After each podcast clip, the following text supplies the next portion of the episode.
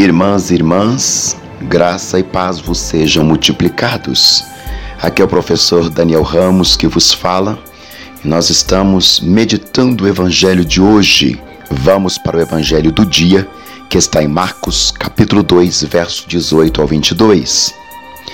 Os discípulos de João e os fariseus estavam jejuando. Vieram então perguntar a Jesus: por que os discípulos de João e os discípulos dos fariseus jejuam e os teus discípulos não jejuam? Jesus respondeu: Acaso os convidados do casamento podem jejuar enquanto o noivo está com eles? Enquanto o noivo está com eles, os convidados não podem jejuar. Dias virão em que o noivo lhes será tirado. Então, naquele dia, jejuarão. Ninguém costura remendo de pano novo em roupa velha, senão o remendo novo repuxa o pano velho e o rasgão fica maior ainda. Ninguém põe vinho novo em odres velhos, senão o vinho arrebenta os odres e perde-se o vinho e os odres.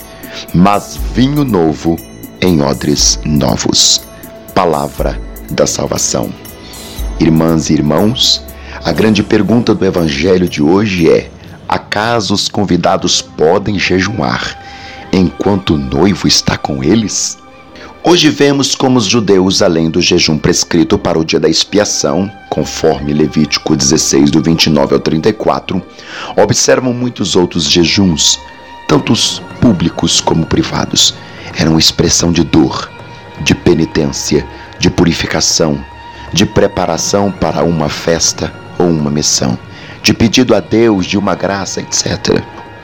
Os judeus piedosos consideravam o jejum como um ato próprio da virtude da religião e algo muito grato a Deus. Aquele que jejuma dirige-se a Deus em atitude de humildade, pede-lhe perdão, privando-se de algo que, causando-lhe satisfação, o iria afastar dele. O fato de Jesus não incutir essa ideia nos seus discípulos e naqueles que o escutavam surpreende os discípulos de João e os fariseus. Pensam que se trata de uma omissão importante nos seus ensinamentos e dá-lhes uma razão fundamental. Podem, por acaso, os convidados do casamento jejuar enquanto o noivo está com eles? Marcos 2,19. Segundo a interpretação dos profetas de Israel, o esposo é o próprio Deus e é a manifestação de Deus pelos homens. Israel é a esposa, nem sempre fiel, objeto do amor do fiel esposo, o Senhor. Ou seja, Jesus equipara-se ao Senhor Deus de Israel, declara-se aqui a sua divindade, chama os seus amigos, os amigos do esposo, os que estão com ele, e então não precisam jejuar, porque não estão separados dele. A igreja permaneceu fiel a este ensinamento que, vindo dos profetas, e sendo até uma prática natural e espontânea de muitas religiões, é confirmado por Jesus Cristo, que lhe dá um sentido novo.